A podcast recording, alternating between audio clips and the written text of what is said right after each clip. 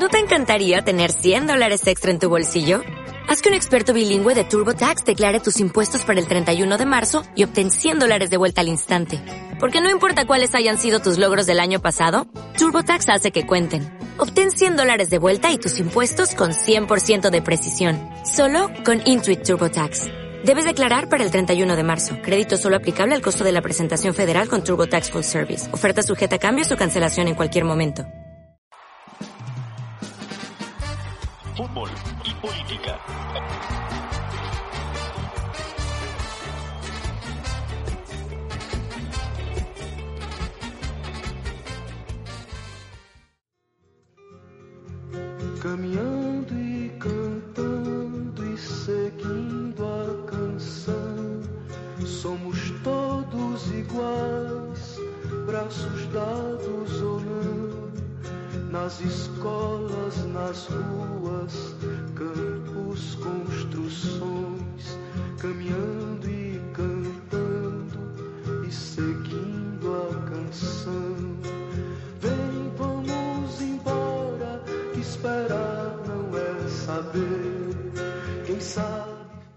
Sencillo para no decir que no falei das flores, en español para no decir que no hablé de las flores que acabamos de escuchar, conocido también como Caminando, es una canción creada por el músico brasileño Gerardo Vandré. Fue estrenada en vivo en el tercer Festival Internacional de la Canción en 1968, donde resultó premiada con el segundo lugar e inmediatamente fue prohibida por la dictadura militar que gobernaba Brasil en ese momento. A partir de ese instante la canción se convirtió en un símbolo de la resistencia contra la dictadura.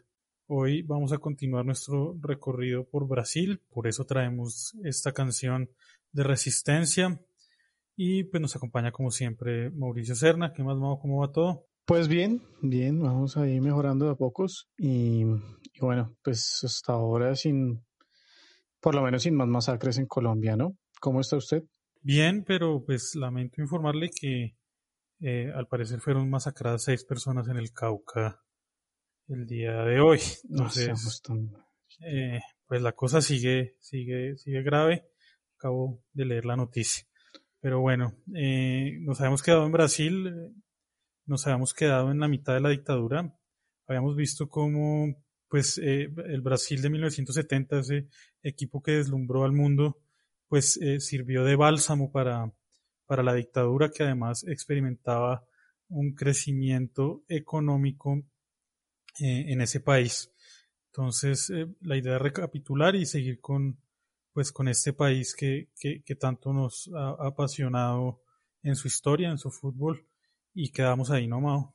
Sí, señor, justamente quedamos en esta parte de, de este crecimiento económico, de esta bonanza económica, que es muy característico de las dictaduras, sacrificar libertades políticas, libertades civiles, compensándolo con un supuesto pues aumento de la economía, del dinero, del cemento y por supuesto pues con el concepto este de la modernización entre comillas.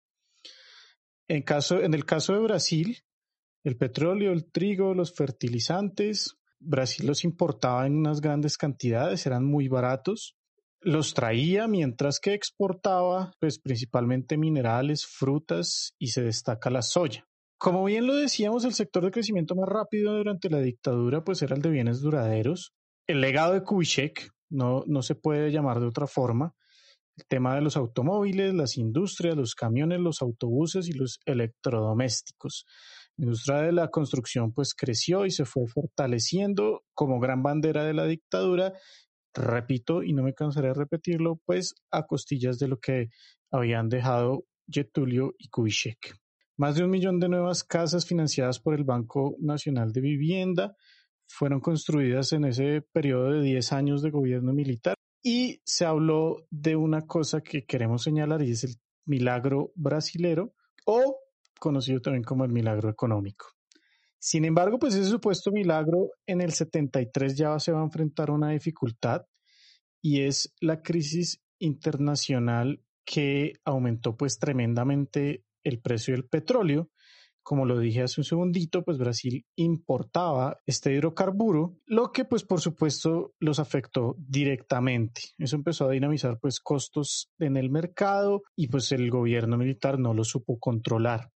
Se aumentaron las tasas de interés en el sistema financiero internacional, lo que por supuesto iba a elevar la deuda externa en Brasil. Y esto obligó al gobierno a obtener pues nuevos préstamos, aumentar esa deuda y eso pues iba a ser una catástrofe. Estamos hablando del 73 y desde el 73 casi hasta los 2000 vamos a ver una recuperación de, de este fenómeno. Curioso que hable usted de milagro brasileño, eh, porque así también se acuñó al fenómeno económico dado en Chile con, con, la, con la dictadura de Augusto Pinochet, ¿no? El milagro, el milagro chileno, el milagro de Chile fue la expresión que se acuñó desde Estados Unidos para referirse al crecimiento económico eh, liderado por Augusto Pinochet a, costa de, vidas humanas y de las libertades de las personas. Entonces, para que veamos un poco el parangón entre lo que vivían las, dictaduras muy parecido en, Latinoamérica en los años 70. Es que usted bien nos lo dijo el episodio pasado, este fue el primer paso, este fue la bandera de salida para todos esos procesos que se nos iban a venir. Bueno, con, esta crisis del 73 y todos los problemas va a iniciar muy despacio un proceso de más de, bueno, cerca de 10 años que va a conocerse como la redemocratización. En el 74, el presidente pues, militar Medici fue reemplazado por el general Ernesto Geisel, pues quien asumió el gobierno con la promesa de reanudar el crecimiento económico, que según ellos, pues era reanudarlo, porque ellos venían volando en su mente, y pues restaurar la democracia, que es la, promesa que siempre se hace. Para esto, pues inició con una apertura política lenta y muy controlada. Recordemos que habían dos partidos eh, en supuestamente enfrentamientos, sin embargo, pues desde este momento sí se va a empezar a ver un poquito más este partido MDB, el Movimiento Democrático de Brasil, ya haciendo un poquito más de frente al tema del partido de gobierno o al gobierno militar. Este señor Geisel y su gobierno pues aumentaron esta participación de la, de la oposición, asimismo el Estado entró a ser parte un poco más fuerte de la economía, se continuaron pues los proyectos de infraestructura y pues se trató de diversificar las relaciones diplomáticas y comerciales buscando atraer nuevas inversiones. Esta frase la puse así porque es que hace dos fatídicos años que hemos vivido acá en Colombia, esta frase exacta la, la podemos recordar de las elecciones, ¿no? Quiero repetirla, diversificar y aumentar las relaciones diplomáticas y comerciales para atraer nuevos inversores. Oh, por Dios, esto no suena, ¿sí o no? Eh, nos suena y yo, yo no diría que hace dos años, ¿no? Esto es eh, pues de muy del liberalismo que nos ha, del neoliberalismo, mejor que, que nos lleva gobernando ya hace pues varias, un par de décadas, eh, esto de atraer inversión extranjera y todo este tema, pues a costa también de, de lo que sea, ¿no? De, de los recursos naturales, de, de los páramos, de, de, nuestro, de nuestras fuentes de agua y de reducir derechos laborales, pero hay que atraer siempre nuevas inversiones. Una verdadera barbaridad y es que literalmente era el eslogan de esa campaña que hoy nos tiene en esta situación terrible en este país. En las elecciones del 74, la oposición va a ir a la cabeza, a obtener algunas victorias, lo que pues ya llamó la atención del presidente Geisel y empezó pues a contener este avance en el 76 va a limitar la propaganda electoral y digamos que poco a poco pues se va a ir fortaleciendo este, este bloqueo, tanto así pues que ya para el año 75, eh, ante la negativa del MDB, el Congreso se cierra y el mandato del presidente se extiende a seis años. Y en el marco de, esta, de este como recrudecimiento de, de, la, de la dictadura eh, brasileña, que trata de hacer un proceso de apertura, pero otra vez vuelve y se cierra, se va a dar pues una, una historia de esas poco conocidas, un poco increíble, y es eh, el futbolista que pasó de ser futbolista a ser un secuestrador y un torturador de, de la dictadura. Entonces nos vamos a ubicar en Porto Alegre. Eh, allí pues eh, juega el Inter, uno de los grandes equipos de la ciudad. el otro pues es Gremio. Eh, y en el Inter eh, va a jugar un jugador conocido como eh, Didi Pedalada. A Didi Pedalada lo veía desde las tribunas un señor que se llama Pedro Selig. Y ese señor pues es hincha del Inter, le encanta el fútbol, pero además es una figura clave en el sur de Brasil para la Operación Cóndor, esta operación digamos que articulada entre las dictaduras latinoamericanas y la CIA pues con el objetivo de borrar cualquier rastro de lo que se considerara izquierda, subversivo, comunista, socialista, como le quieran eh, llamar esta operación idea por, por Henry Kissinger y que costaría tantas vidas humanas. Eh, anotar que a Henry Kissinger le dieron un premio Nobel eh, de la paz, entonces ese premio está un poquito sobrevalorado, ¿no? Em, entonces Selig, eh, en las tribunas era el delegado de la denominada DOPS, Departamento de Orden Político y Social, y era miembro de los temidos escuadrones de la, de la muerte y responsable de la tortura y muerte de muchos detenidos. Su nombre de guerra era Fleuris de las Pampas. Y eh, en su búsqueda por colaboradores y por gente que le ayudara con sus macabros propósitos, eh, encontró eh, una perla que era este jugador del Inter de Porto Alegre, al que llamaban Didi Pedalada y su nombre de pila era eh, Orandir Portasi Lucas. Este jugador pues eh, se ganó el apodo de Pedalada por sus regates, se apuntaba para gran estrella y tuvo pues un periodo muy bueno entre el 67 y el 71 defendiendo los colores del Inter, pero pues se fue apagando poco a poco y, pues terminó un poco en el ostracismo, no, no lo teníamos o pues digamos que la gran mayoría no tenemos a este jugador como un, referente eh, en Brasil, pues es difícil surgir como una gran estrella pues en un país que da tantos buenos futbolistas. Este jugador se pierde, digamos, de, la retina de, los espectadores a mediados de los 70 eh, un lunes a finales de noviembre de 1978, el periodista Luis Claudio Cuña de la revista Bella recibe una misteriosa llamada y le dice, ¿te acuerdas de Gidi Pedalada? Estaba en el operativo policial del día del secuestro de Lilian. Nada más le dijeron. Y es que en Brasil va a estallar un escándalo grandísimo que se llama el secuestro de los uruguayos. Y es que el 12 de noviembre del 78, eh, en la calle Botafogo, en el barrio Menino de Deus, eh, un escuadrón eh, operado por Selig había irrumpido en la casa del universitario Rodríguez Díaz de 27 años y de su pareja Lilian de 29.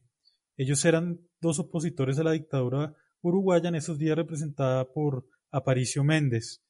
eran, eran estudiantes, eran eh, miembros de, de, algunos partidos de oposición, de algunos movimientos de oposición, y se habían ido a Porto Alegre un poco huyendo de la dictadura. Pensaba yo, bueno, salieron de una boca de un lobo para meterse en otra boca de lobo, eh, pues porque Brasil también afrontaba pues una dictadura.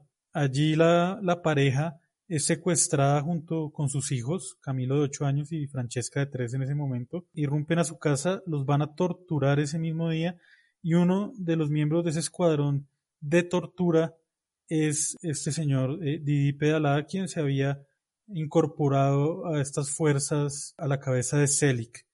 Entonces eh, ellos entran, los secuestran y también va a entrar a Brasil eh, miembros de la policía uruguaya y esto va a ser todo un escándalo que curiosamente se va, o sea, esto era el pan de cada día en Brasil en esa época, pero va a, va a tener la relevancia que tuvo a llegar a la prensa porque Didi Pedalada, quien había sido jugador de fútbol, estaba involucrado pues en el secuestro. Entonces esto va a ser, esto va a llamar muchísimo la atención de la prensa brasileña que se va eh, a, esta pareja, a, sus hijos, eh, se, los van a llevar a Montevideo a los niños afortunadamente se los van a entregar a sus abuelos.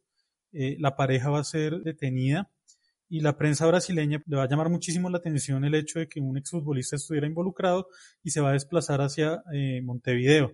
Y allí pues un enviado, un periodista llamado Nilson Gantes de Costa, eh, localizó a los hijos de los secuestrados y Camilo, el, el mayor, no dudó al ver el rostro de Didi y lo identificó como uno de los secuestradores. Y es que resulta que su padre y él eran muy fanáticos del fútbol y estando viviendo en Porto Alegre habían ido varias veces a ver al Inter y pues claro, pues era un jugador que, había, que, el, pequeño había visto pues en la cancha y lo reconoció. Entonces, em, digamos que esa pareja va a estar en, pues, en la cárcel hasta que en 1984 regresara la democracia a, Uruguay. La pareja pues volvió un poco a la vida con su libertad y denunciaron durante mucho tiempo pues lo que sucedió, las palizas a las que fueron sometidos desde el mismo día de su secuestro, eh, en parte por di pedalada, eh, bueno, eran encadenados, choques eléctricos, eh, un largo etcétera. El caso fue llevado a los tribunales donde los responsables de la operación fueron reconocidos por la pareja, pero pues no recibieron condena alguna por estar protegidos por la ley de impunidad. En Brasil, en 1980, Didi Pedalada, quien murió en el 2005, y Joao Augusto da Rosa fueron condenados por el secuestro, aún no, mucho tiempo, apenas unos meses de cárcel, pero digamos que Pedro que, que, fue pues un monstruo en Porto Alegre, quedó impune para siempre. Entonces eh, allí, allí vemos pues esta curiosa historia de, de, este, de este jugador que terminó involucrado en las más oscuras y macabras eh, maniobras y actuaciones de, la dictadura brasileña. Y es que dicen que cuando las dictaduras recrudecen es porque se acerca a su fin. Roguemos porque eso esté pasando acá en Colombia. La oposición empezó a presionar al gobierno junto a la sociedad civil. Con la creciente presión, el Congreso reabrió en 1979 y aprobó la revocatoria del acto constitucional, acto constitucional 5, que le daba poderes extraordinarios al presidente de la República y suspendía varias de las garantías constitucionales. Este acto constitucional, acto institucional, perdón, no era constitucional, fue uno de los primeros que firmaron los militares por allá en el 68, unos añitos después de hacerse con el poder. Entonces, digamos que la revocatoria de, este acto institucional es fundamental para la redemocratización en Brasil. Y en ese sentido, pues el Congreso ya no iba a poder cerrarse y los derechos políticos de los ciudadanos pues ya no podrían verse privados. Geisel eligió como sucesor al general Joao Batista Figueiredo, pues por supuesto de forma indirecta, ¿no? Estamos hablando de una democracia indirecta, una elección indirecta. Figueiredo asumió el cargo en el 79, como ya lo dije, el 15 de marzo, con el compromiso de profundizar la apertura económica. Sin embargo, y como era de esperarse, la crisis económica continuó, la deuda externa se puso por los cielos y la inflación llegó a un 200% anual. Las reformas políticas continuaron, sin embargo, pues la línea dura de, lo que vamos a llamar terrorismo de Estado, pues también continuó. Sin embargo, y paralelamente surgieron varios partidos políticos, entre ellos el Partido Socialdemócrata, PDS, el Partido de los Trabajadores, PT, y adicionalmente pues se fundó la Central Única de Trabajadores. De esta forma, los espacios de lucha por el fin de la presencia de los militares en el poder central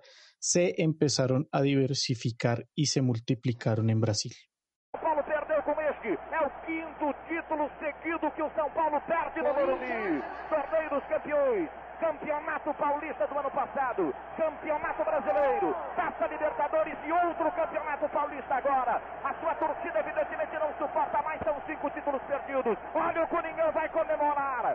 Vai começar o carnaval já já. Um além do tempo regulamentar. Corinthians escapa com o Nilo para Eduardo, tem Zenon soltinho, Miolo, lançado o Zenon, um pra lá, dois pra cá, saiu o goleiro, tentou o gol do campeão, recolheu, olha o Bi pra toca, tira o Nilo lá, tira o Nilo ali.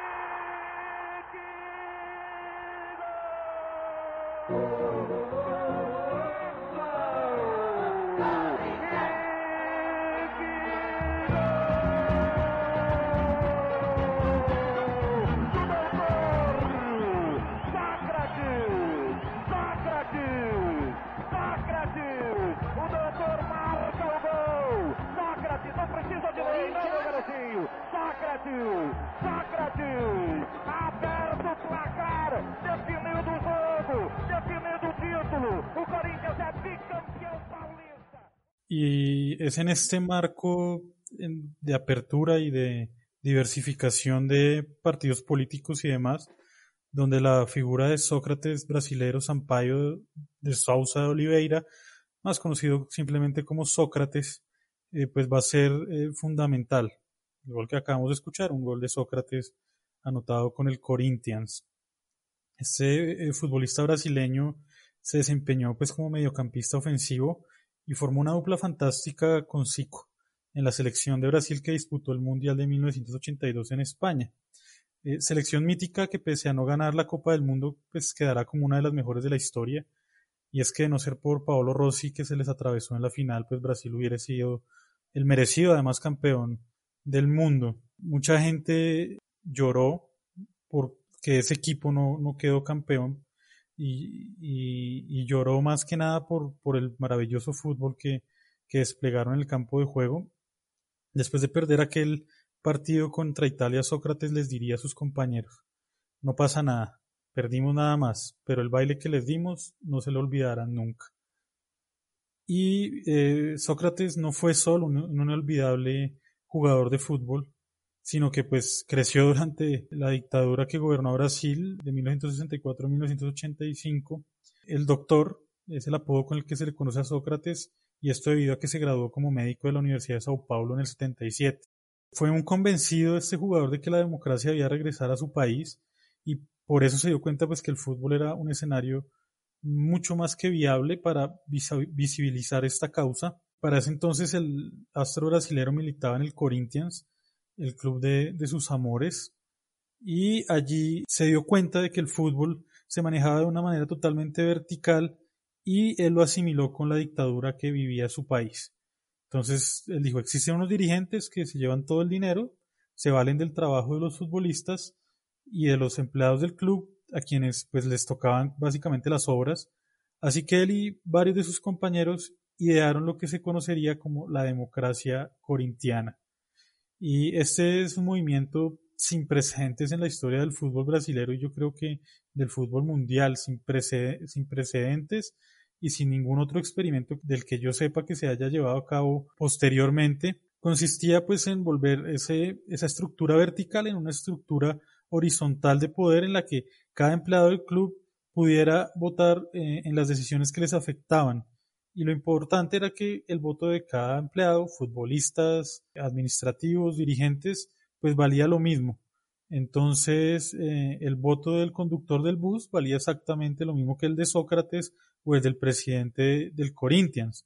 Y de esta forma se tomaban las decisiones desde las más banales como los horarios de entrenamiento o la forma en que se iban a transportar al partido hasta las más trascendentales como la escogencia del cuerpo técnico, la, la, repartición de premios, que entre otras cosas se hacía equitativa eh, entre cada empleado del club. Entonces, eh, el señor de, la vigilancia eh, ganaba el mismo premio que, ganaba el arquero de, de, Corinthians por pues conseguir un objetivo deportivo. Pero el movimiento pues no tendría solo implicaciones en la interna del club, sino que los jugadores querían expresar a través del fútbol pues su sentimiento de deseo de que la democracia volviera a Brasil. Entonces en sus camisetas eh, imprimían bueno, no sé si imprimirse al verbo, pero eh, salían con, con, con consignas eh, estampadas, digamos, mejor, yo creo que las estampaban en sus camisetas, entonces pedían elecciones ya, o quiero votar para presidentes. Sócrates afirmaría años después, cuando entrábamos a la cancha invertíamos en mucho más que un simple partido, luchábamos por la libertad de nuestro país. Este movimiento va a durar apenas dos años, pues los directivos no se van a aguantar pues esta situación y, se va a acabar, pero pues es un experimento muy interesante. Sócrates va a fichar por la Fiorentina, cumpliendo pues una, una amenaza que había hecho de, de, que si no se implementaban elecciones libres en Brasil, él abandonaría el fútbol brasileño como una, una especie de presión. Recordemos que en los ochentas, en los setentas, todavía no era tan común que los jugadores suramericanos se fueran a Europa. Y más en Brasil, recordemos por ejemplo que pues Pelé, por ejemplo, solo salió de Brasil ya en el ocaso de su carrera para irse a Estados Unidos. Eran como, como una especie de patrimonio del fútbol brasileño y entonces digamos que esta amenaza de Sócrates pues era fuerte porque era dejar al fútbol brasileño sin una de sus dos principales figuras. Él junto a Zico eran los jugadores emblemáticos de, pues del fútbol brasileño en esa época. Su partida pues eh, lamentablemente conllevó a que los dirigentes de Corinthians pues retomaran el control del club. Sócrates en Italia no triunfó, nunca se pudo adaptar al fútbol italiano, solo disputaría una temporada allí. Sin embargo, pues no perdió su tiempo, ya que según él mismo lo dijo, pudo leer a Gramsci en su lengua original y estudiar la historia de la clase obrera italiana. Fuera de Corinthians, eh, Sócrates siguió esparciendo el mensaje de políticas y en el Mundial de México 86 lució cintas en la cabeza con el tema Reagan asesino, en referencia entonces al, a Reagan presidente de los Estados Unidos.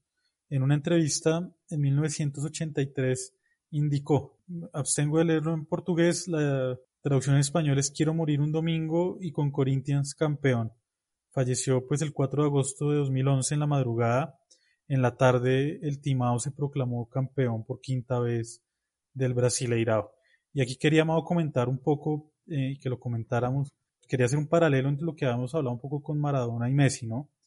Eh, Maradona una figura, digamos, eh, rebelde, eh, contracultural, y Messi un poco más a favor y más servil hacia el establecimiento. Y aquí está entre, pasa un poco parecido entre Pelé y, y Sócrates. Pelé pues nunca, o no se le conoce públicamente una, una palabra en contra de la dictadura, ha sido pues siempre, estado siempre con la FIFA, ha sido imagen de la FIFA. Sócrates por su parte pues una figura totalmente rebelde, totalmente contestataria de lo que pasaba en su país en ese momento, ¿no? Es que a uno se le, se le viene a la mente inmediatamente. Apenas usted paró y dijo el paralelo, yo dije Pelé. Y sí, es, es, es increíble cómo desafortunadamente esta calidad eh, futbolística pareciera va en contravía o, inversamente proporcional a, sus principios políticos, a sus principios éticos, que, que a veces es lo que, lo que falta, ¿no? Porque es que esto ya no es simplemente tomar una postura política. Yo creo que en el marco de, del reconocimiento como seres humanos y, por lo menos el, el sentir básico por los derechos, pues ya los lleva a uno a tomar ciertas posturas, cosa que pues no va a pasar y efectivamente usted lo dijo, Pelé siempre al lado, qué pena lo que voy a decir, pero como lo ponen en Los Simpson, pues básicamente de la bolsa consignó pesos, ¿no? Y pues así, así es desafortunadamente la mayoría de casos. Creo que, y, tal vez cometí una generalización equivocada, no hemos nunca hablado del tema Cristiano Ronaldo, ¿no? Portugués el hombre que tiene muchos adeptos, que tiene muchos críticos, que tiene una vida que le gusta que sea su vida pública, pero que tiene una vida privada interesante, ¿no? El hombre es pro-palestino, ha salido con muchas bufandas en eventos importantísimos, lleva también sus consignas, el hombre dona sangre cada X cantidad de tiempo, mejor dicho, tiene también ahí unas cosas bien interesantes, pero que que de una u otra forma tampoco le gusta que sean públicas, sus razones tendrá. Resulta un poco odioso cristiano para algunos por sus formas públicas, pero como usted bien lo dice, de manera privada, pues parece que tiene unas cosas bien interesantes de las que sería chévere eh, ahondar en, un episodio. Sí, pero pues bueno, este es el episodio de Sócrates, un, tipazo, es que nada más lo que hemos hablado, lo que hacían muchos personajes en esta época, el tipo médico y un jugador de fútbol bárbaro. Además que Sócrates, a diferencia de Pelé, y qué pena darle como tanto palo a Pelé, yo sí creo que sea el mejor jugador en la historia quizás, pero, pero Sócrates en el fútbol de ahora yo creo que es de los pocos que daría el nivel, ¿no? Sócrates un tipo fuerte, robusto, táctico. No eran tiempos de, de, de hablar de un 5, porque creo que todavía no, no, no, no, no se ha desarrollado esta, esta figura del volante de marca que sale jugando y tal, pero, pero el, el, hombre sí en el fútbol actual yo creo que da la talla, de los pocos de, de esa época diferente, ¿no? Así es. Y como nos lo decía el Corinthians en sus camisetas, en sus pancartas, como lo decía Sócrates, directas ya o elecciones directas ya. Y es que en los últimos meses del 83 inicia esta campaña. Varios líderes políticos, eh, Fernando Enrique, Cardoso, el que conocemos Lula da Silva, Ulises Guimaraes, entre muchos otros, Sócrates, por supuesto, se unieron y digamos, soportados en multitudinarias manifestaciones populares por todo el Brasil, y hablo literalmente de millones de personas, millones, millones, millón y medio, dos millones de personas caminando en las calles pidiendo y luchando por elecciones justas. Mientras tanto, ¿qué pasaba? Pues el presidente Figueiredo por televisión abierta llamaba a las masas subversivas. Es Brasil, no Colombia. Este movimiento alcanzó su punto máximo en el 84, 1984, cuando se votó la enmienda Dante de Oliveira, que pretendía precisamente restablecer las elecciones directas para presidente. Estamos hablando directas ya. Desafortunadamente, el 25 de abril, la enmienda tiene las mayorías de votos, pero pues no logra obtener los dos tercios necesarios para su aprobación. Esto en lugar de frustrar a las masas populares o a los líderes que se habían unido, poco después lo que hace es potenciarlos, fortalecerlos. Las mayorías de las fuerzas de oposición pues deciden participar en las elecciones presidenciales indirectas y esto, ojo, porque es bien importante, tomando como base el hecho de que muchos militares de escalas medianas o menores o inferiores, como les gusta a ellos en esas escalas piramidales, se encontraban muy descontentos.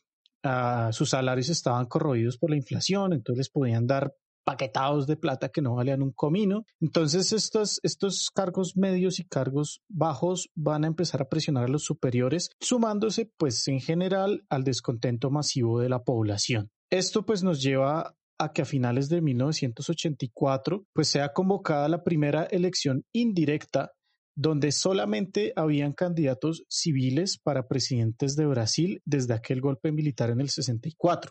En esas condiciones, Tancredo de Almeida Neves o simplemente Tancredo Neves fue propuesto por, esa alianza de, opositores al régimen y pues como ya lo había dicho con el apoyo de todos estos personajes, sobre todo quiero mencionar a uno que es Ulises Guimaraes, quienes muchos dicen, ojo, dicen, yo no soy un experto en Brasil, pero dicen que es la figura o una de las figuras más importantes del periodo de democratización del país, si le quieren pegar una, una investigada. Teniendo como candidato a la vicepresidencia a José Sarney, la coalición opositora, pues dirigida por Neves, va a terminar venciendo en las elecciones legislativas del 15 de enero de 1985 por 480 votos contra 180 del candidato oficialista Paulo Maluf.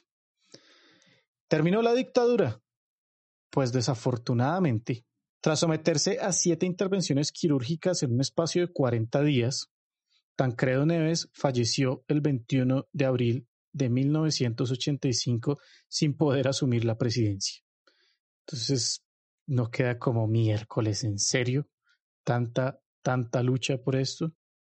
Sin embargo, el 21 de abril del 86, un año después, el Congreso brasileño va a sancionar la ley número 7465 que determinó que Neves fuese considerado oficialmente presidente de Brasil y figurara en la galería de quienes fueron ungidos por la nación brasilera para esta suprema magistratura.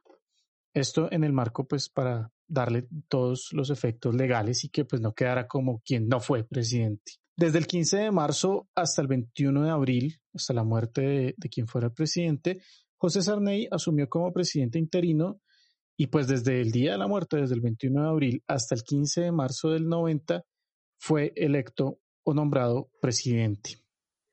Pues de su presidencia no hay mucho que decir. Lo que les decía, este, esta dictadura dejó a Brasil sumida en, en unas condiciones terribles que Sarney no va a poder subsanar, no vamos a decir mentiras. Fue un presidente blando, no reclamó elecciones, sufrió una de las peores crisis económicas en la historia de Brasil, llevó al país por primera vez en su historia a un término bien curioso que es la superinflación.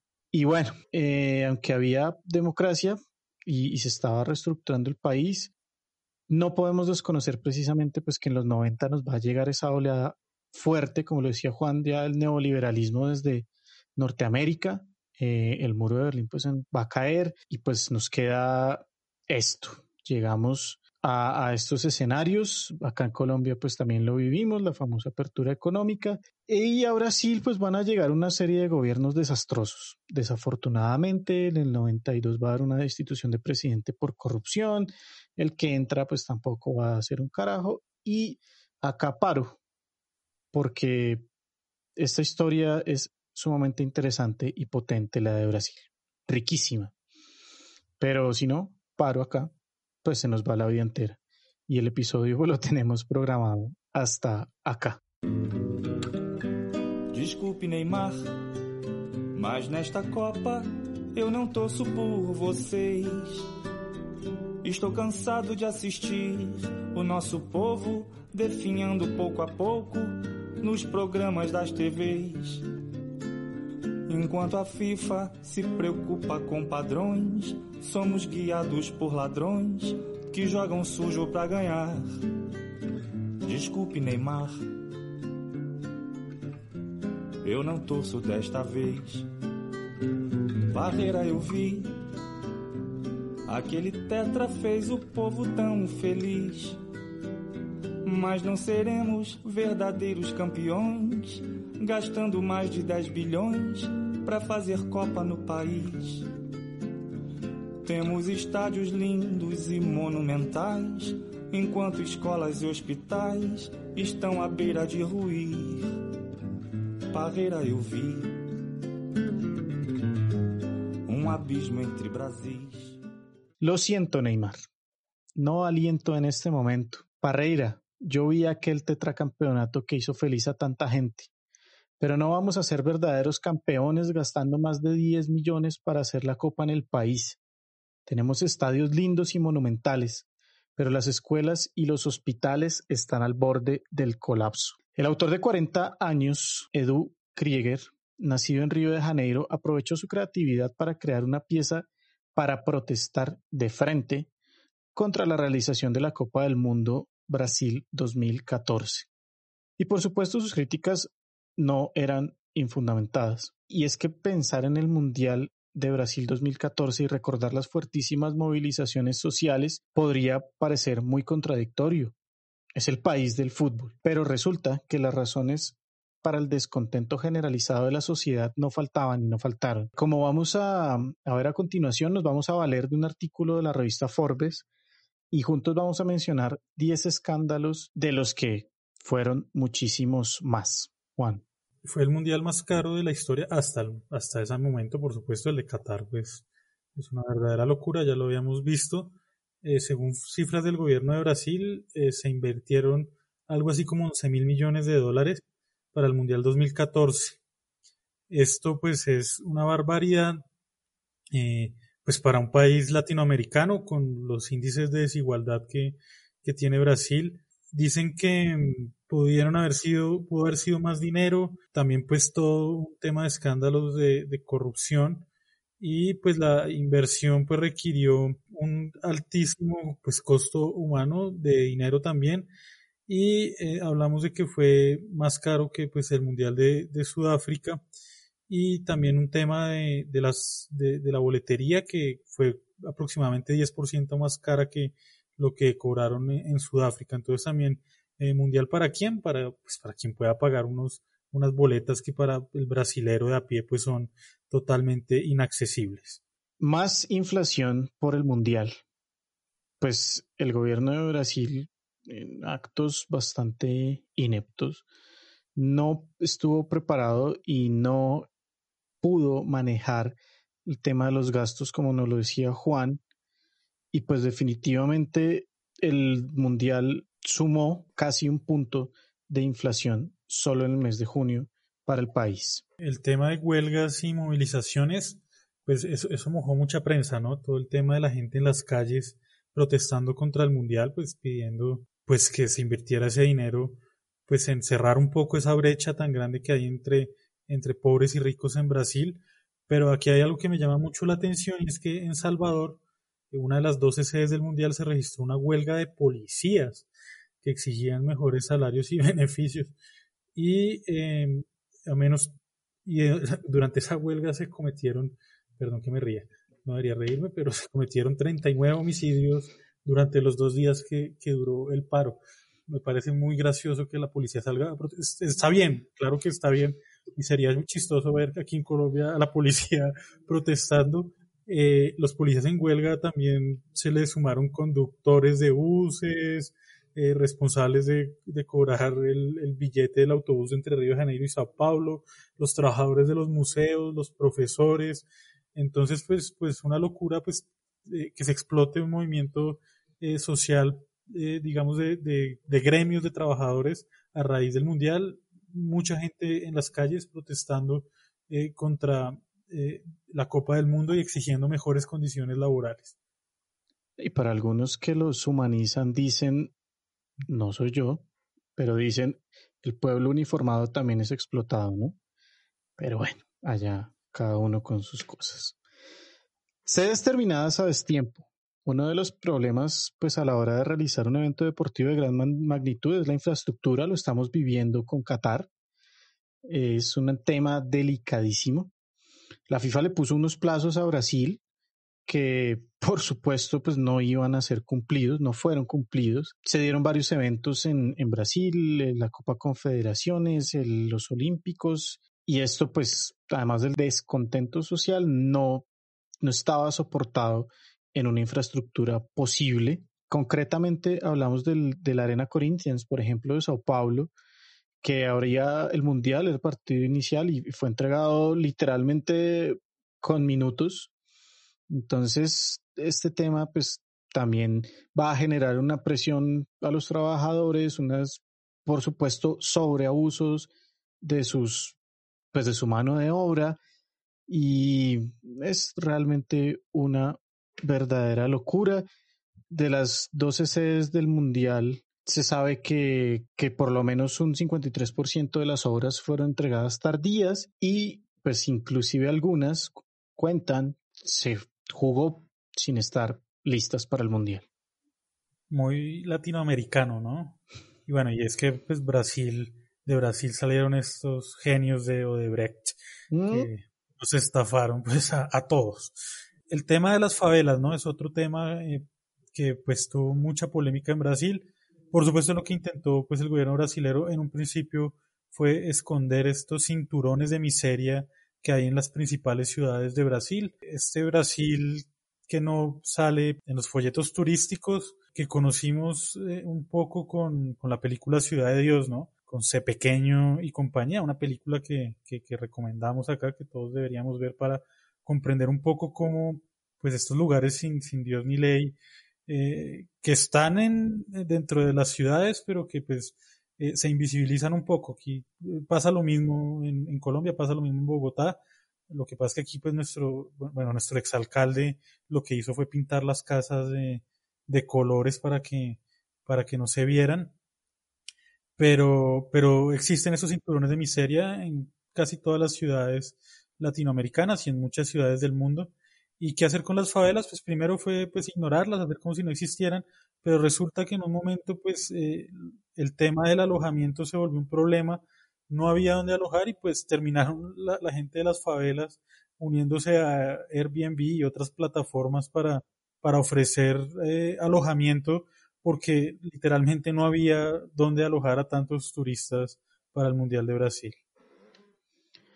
Bueno, problema con los medios de transporte y es que el mismísimo secretario general de la FIFA en ese momento aceptó las críticas y tarde dijo que sí, que efectivamente Brasil no tenía una, una, infraestructura de transporte suficiente para transportar turistas, ni mucho menos locales, y que pues sí, que el Mundial debió jugarse en ocho ciudades y no en doce, pero como dice el dicho, untada la mano, untado el brazo. Eh, y bueno, y el tema otra vez de, las protestas y de la desigualdad social, habíamos visto pues las protestas de los gremios, pero fue la gente en general en Brasil la que salía también a las calles a, protestar en contra del Mundial. Eh, una de las protestas más sonadas se realizó el 25 de abril de 2014, apenas unos meses antes de, de la inauguración de la Copa del Mundo, durante la entrega del complejo portuario Minitituba Bacarena, en el estado de Pará manifestantes exigieron a la presidenta Dilma Rousseff más recursos para salud y educación y no para el mundial. Es que uno, también piensa, bueno, pero le pide uno más recursos para salud y educación, no se hace el mundial y después tampoco hay más recursos para salud y educación, entonces, pues es, nos pasa, ¿no? Nos pasa en Latinoamérica. Eh, se preveía que la economía brasileña solo crecería 1.6% ese año, eh, había muchas presiones sobre, sobre Dilma. Eh, un ejemplo pues, de la desigualdad que muchos brasileños perciben por las fuertes invenciones para el Mundial es el caso de Adilson Ferreira, eh, quien soñaba con atender grandes multitudes durante el torneo, pero jamás se le ocurrió que, en lugar de ello sufriría por el enojo de los manifestantes que protestaban con frecuencia fuera del pequeño restaurante que Ferreira administraba en el centro de Río de Janeiro.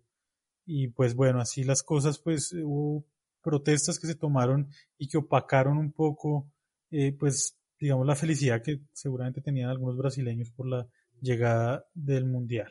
Y el tema eterno o el que más nos, se nos vende de Brasil y es el tema de la seguridad o de la inseguridad. Y es que, como bien lo decía Juan, y, no, es una, no es una película fantástica, es una realidad, el tema de la, de la inseguridad en las favelas es tremenda. Y fueron varios los casos de, de personas que perdieron su vida literalmente por temas de inseguridad durante el Mundial.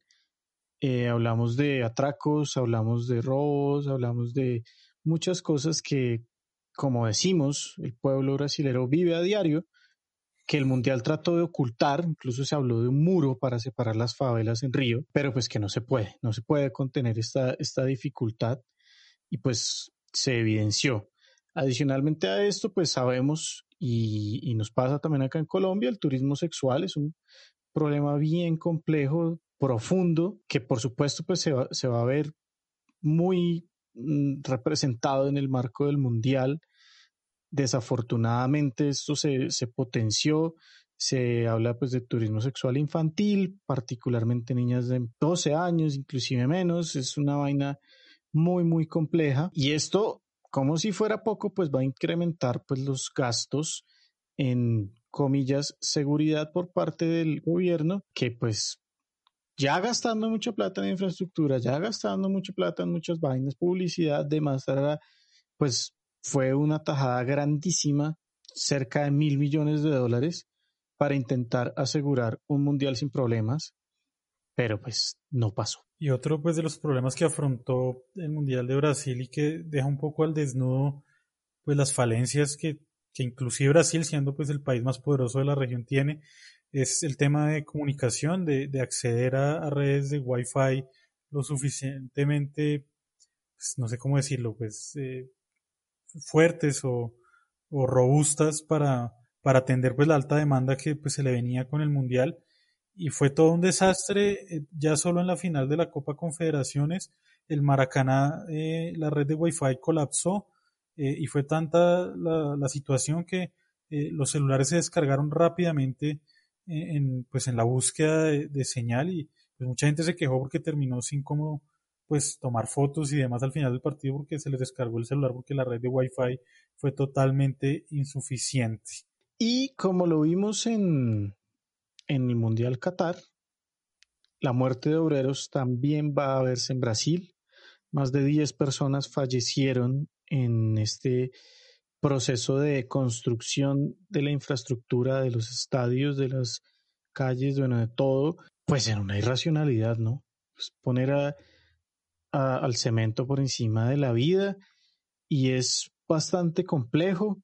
Quedan igual muchas otras cosas por fuera. El tema, por ejemplo, de los estadios que se invirtieron millonadas, que se invirtieron vidas y que hoy día son, ¿cómo decirlo?, estadios vegetales elefantes, blancos que llaman en política. Y, y, que efectivamente se los está comiendo la selva, literalmente. Estadios en que se construyeron para jugar dos partidos, tres partidos y nunca más se volvió a jugar fútbol allí.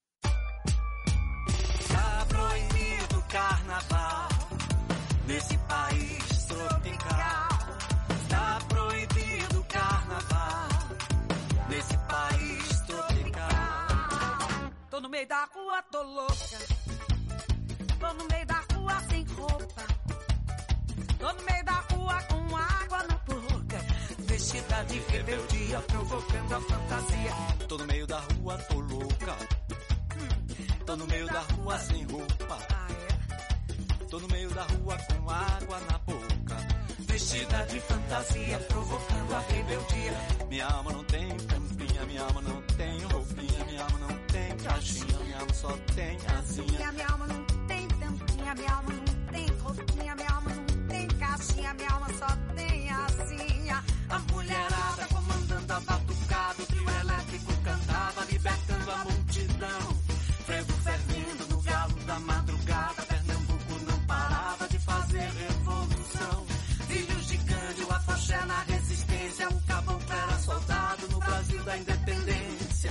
No crocodilo, Stonewall, estou aqui, no carnaval beijando frio, Salvador é a nova. Acabamos de escuchar Prohibido o Carnaval o Prohibido el Carnaval. Esa es una canción de los reconocidos artistas brasileños Caetano Veloso y Daniela Mercury, eh, que hacen esta marcha carnaval para criticar la ola conservadora que llegó al país uh, de la mano del gobierno de Jair Bolsonaro, que hace poco eh, levantó a un enano pensando que era un niño en un muy divertido momento. Eh, bueno, Bolsonaro, reconocido por sus declaraciones homofóbicas y racistas, el tema que acabamos de escuchar defiende los derechos de la, de la comunidad LGBTI, eh, víctima de una gran, digamos, difamación por parte del de, eh, gobierno de Bolsonaro. Ironiza esta canción a la ministra de Educación de Brasil, que resaltó que los niños deben vestirse de azul y las niñas de rosa. Esos son los problemas de que esta señora cree que hay en Brasil. Para Veloso, pues eh, hablamos de Caetano Veloso, el discurso eh, político ha sido muy importante a través de su vida, es una de las figuras más relevantes pues, de la música brasileña y de, y de todo este tema que hemos tratado de, explicar un poco sobre cómo los artistas han sido muy importantes en, en la resistencia. Y eh, este, este artista creó pues una, una tendencia musical que junto a artistas como Gilberto Gil o Os Muchachos eh, fueron muy críticos de, de, del régimen dictatorial y ahora pues están siendo pues críticos de, de Bolsonaro. Eh, en su momento les tocaba hacerlo pues a, a través de, de, métodos muy poco directos, entonces pues era la metáfora para pues para pasar un poco desapercibidos por la dictadura. En este momento lo están haciendo pues directamente, no falta el Bolsonaro que también los, los censure. Y pues traemos a Bolsonaro porque ha sido un presidente que ha despertado pues la reacción de muchos jugadores de fútbol y esto pues siempre nos llamará la atención. Eh, los jugadores de fútbol, como hemos visto, pues se tratan de mantener un poco al margen de estos temas, pero eh, en este caso Bolsonaro ha despertado eh, muchas simpatías y creo que este fenómeno está muy ligado a que los jugadores de fútbol eh, en Brasil, bueno, y también pasa en Colombia, están muy ligados a todo este tema de, de, de cristianos evangélicos. Eh, iglesia, en Brasil hay iglesias gigantescas de estas, Cacá es pastor en una de esas iglesias. Y pues Bolsonaro, así como la derecha en Colombia está muy ligada a estos movimientos de derecha, eh, al gobierno, en Brasil también estas iglesias se han unido a Bolsonaro, pues comparten ideológicamente algunas eh, posturas totalmente retrógradas y eso pues me, me, ha llamado mucho la atención. Eh, cuando estábamos en, pues o cuando Brasil estaba en elecciones, llamó la atención este trino de Corinthians. Uno podría interpretarlo como un trino en contra de Bolsonaro. Dice, luchamos mucho por la democracia, luchamos mucho por los derechos a votar. Hoy tenemos más oportunidades de, ejercer, de ejercerlo. Votemos con conciencia. Y le pusieron el hashtag democracia corintiana. Pues uno, yo, o yo quiero interpretarlo como un trino en contra de Bolsonaro.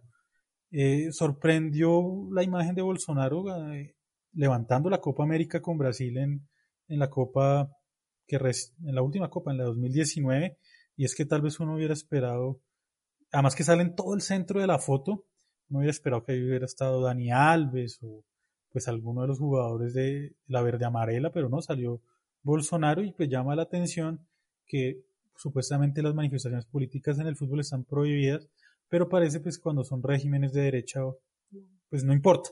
Ahí sí no importa que Bolsonaro salga y se, y se, y se abrogue el título brasileño. Eh, jugadores como Rivaldo y Ronaldinho, Ronaldinho hoy eh, convicto, recordémoslo, privado de la libertad en Brasil, en Paraguay, perdón, algo que jamás voy a entender completamente. Eh, también se le suma Cafú, quienes han brindado pues su apoyo público a, a Bolsonaro y uno que sí no me sorprende, pero nada, es Felipe Melo. O sea, Felipe Melo es un tipo que tiene que ser bolsonarista en Brasil, que sería uribista si fuera colombiano. O sea, un tipo que, que reparte patadas y que juega tan sucio como Felipe Melo. Eh, no me sorprende que apoye eh, a Bolsonaro.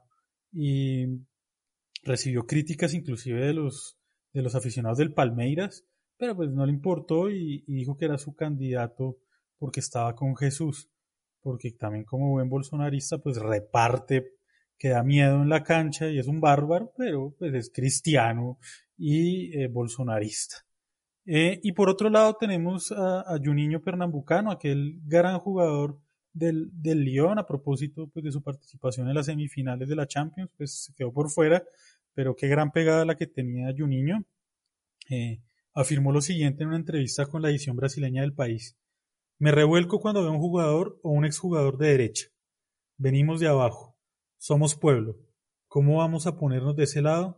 ¿Cómo vas a apoyar a Bolsonaro, hermano? Pero, pero llama la atención todo este revuelo en Brasil de los jugadores expresándose públicamente en contra o a favor de, Bolsonaro, inclusive pues de un club tan importante como Corinthians. Y ya para terminar y este, este recorrido por Brasil, seguramente faltarán muchas cosas. Eh, no nos podemos quedar sin decir que Romario, por ejemplo, es senador de la República en, en, el, en el Senado Federal de Brasil y Bebeto eh, es diputado de, de, Río de Janeiro.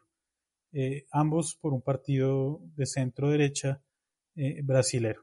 Y bueno, pues vamos terminando y llegando al fin de este recorrido que hemos hecho entre samba, bossa nova, fútbol y política. Nos acompañó como siempre Mauricio Serna, yo soy Juan Diego Parra.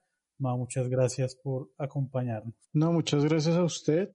Y recordarles a todas las personas que nos escuchan, solo tenemos una cuenta, es en Twitter, arroba Food Podcast, para que nos sigan, para que nos escriban, para que nos acompañen.